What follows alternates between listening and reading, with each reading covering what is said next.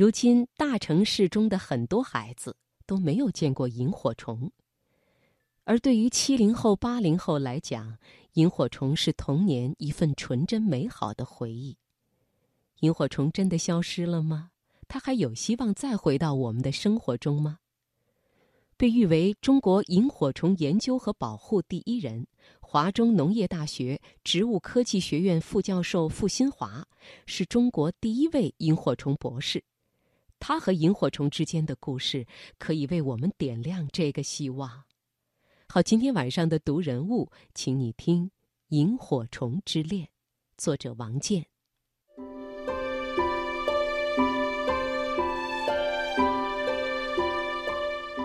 在他们的故事中感悟时代，从他们的成长中获得力量。财经夜读，读人物。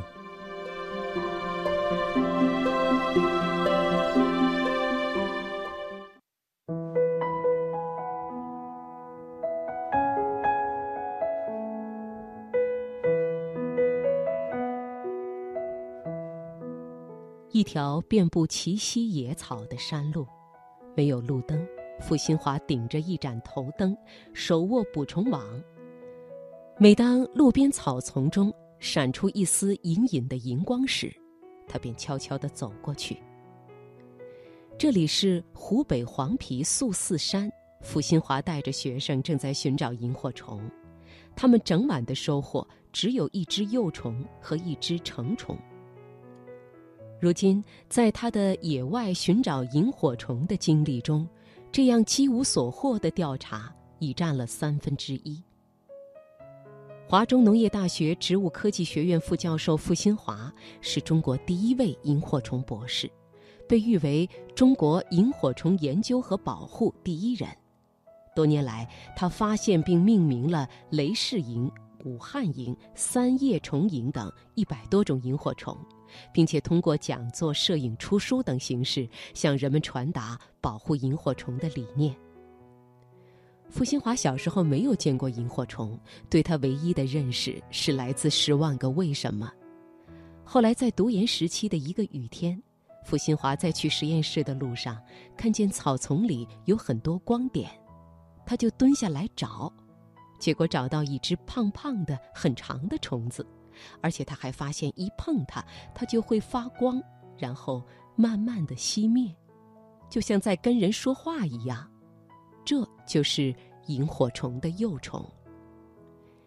近年来，中国城市化迅速扩张，萤火虫的栖地受到影响。萤火虫对环境改变非常敏感，比如架了路灯后。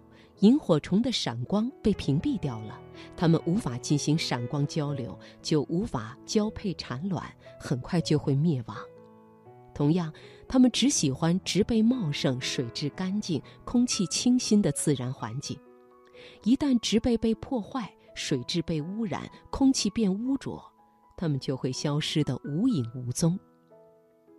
为此，傅新华在二零一二年创建了中国第一个专注于保护萤火虫的组织——萤火虫自然保护研究中心。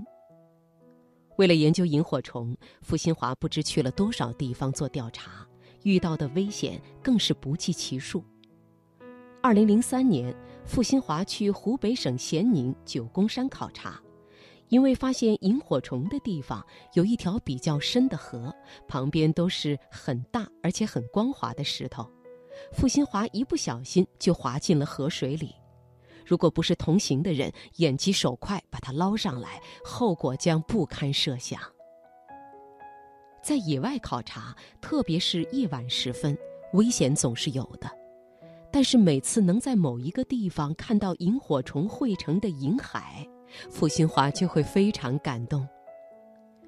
根据傅新华的调查，全球大概有一千多种萤火虫，国内已发现的大概有二百到三百种，而他自己已经发现了一百种左右。其中许多萤火虫的发现是偶然的，比如有一次，傅新华在峨眉山做调查的时候，路过一个山间弯道。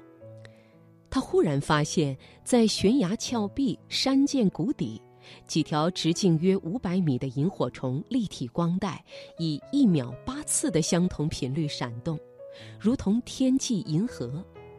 这突如其来的震撼让傅新华无比兴奋。后来，他将这种我国独有的萤火虫命名为“琼雨萤”。如今，人们很难再见到萤火虫了，就算在农村也很少见。对于大多数人来说，萤火虫代表了很多东西，是如此的童真、回忆和浪漫。城市里的大多数孩子都没有见过萤火虫，每次讲起萤火虫时，他们的眼睛都会闪闪发光，对这种会发光的小生物特别感兴趣。而对于七零后、八零后来说，萤火虫是童年的象征，萤火虫斗灯。萤火虫虫瓶都是他们小时候最有趣的玩具。同时，萤火虫更是一种文化象征，历史上就流传下来了“车印囊萤”“腐草为萤”等一系列与萤火虫有关的故事。在寻找萤火虫的过程中，傅新华意识到，野外萤火虫栖息地来之不易，对于赏萤地的一草一木。他像爱护自己的家一样爱护它们，更不会随意将萤火虫带离原本的栖息地，因为萤火虫一旦离开它的栖息地，运输途中的光污染、水污染等，不仅会影响萤火虫本身的寿命，还会导致它们错过交配产卵的时间，最终会影响整个物种数量的下降。在傅新华的不断努力下，二零一五年五月。中国建立了第一个萤火虫保护区——大垒山生态保育园。二零一七年六月，位于武汉东湖墨山景区的萤火虫主题公园正式运营。二零一八年十二月，傅新华出版新书《萤火虫之恋》，里面不仅讲述了与萤火虫有关的知识，传承着萤火虫文化，还包含了他和萤火虫之间的故事。傅新华始终相信，小虫子一定可以撬动大环保。